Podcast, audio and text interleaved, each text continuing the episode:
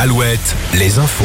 Morgane Juvin, bonjour. Bonjour Arnaud, bonjour à tous. Vous l'avez sûrement ressenti, la Terre a de nouveau tremblé tout à l'heure dans le Grand Ouest. Tremblé à plusieurs reprises avec une intensité allant jusqu'à 5 vers 4h30 du matin. L'épicentre serait situé comme hier à la frontière entre la Charente-Maritime et les Deux-Sèvres près de Cranchaban. Hier, un séisme de magnitude 5.3 a frappé le Grand Ouest, touchant énormément d'habitations dans nos régions. Selon la préfecture des Deux-Sèvres, le bilan fait état d'un blessé léger. Quelques dégâts ont été notifiés, beaucoup de fissures, des chutes de pierres et un effondrement partiel de toiture par endroits. En Charente-Maritime, le village de Laigne a été vidé cette nuit. Le clocher de l'église menace de s'effondrer. Des fissures ont été aperçues. Nous avons recueilli hier soir beaucoup de témoignages, parmi eux celui de Séverine, une habitante de Surgère. J'ai eu très peur. Je vous cache pas.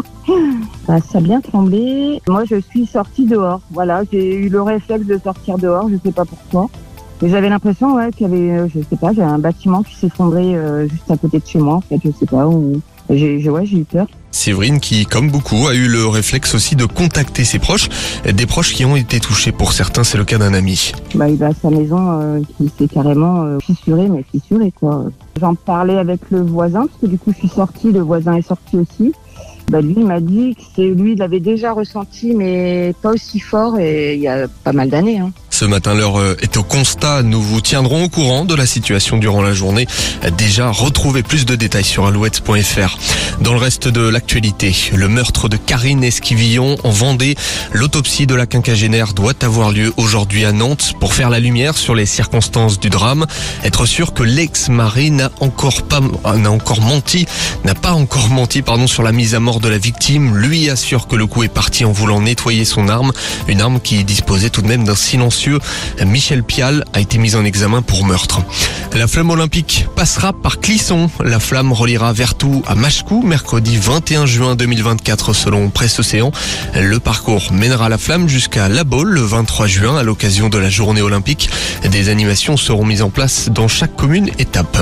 Du football, sans surprise, les Bleus ont déroulé face à Gibraltar hier soir, victoire 3-0, un sans faute qui les place leaders de leur groupe aux éliminatoires à l'Euro 2024. Prochaine échéance lundi face à la Grèce. Euro toujours, mais en basket féminin, les tricolores ont dominé la Grande-Bretagne hier et devront battre la Slovénie demain pour se classer premier de son groupe. Les Slovènes qui joueront à domicile. Basket toujours, mais chez les hommes, Poitiers n'a pas fait le poids. En finale retour de play-off face à Lune Plage.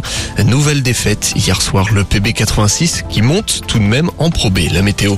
La météo avec manouvellevoiture.com. Votre voiture d'occasion disponible Une météo nuageuse aujourd'hui dans le Grand Ouest au petit matin.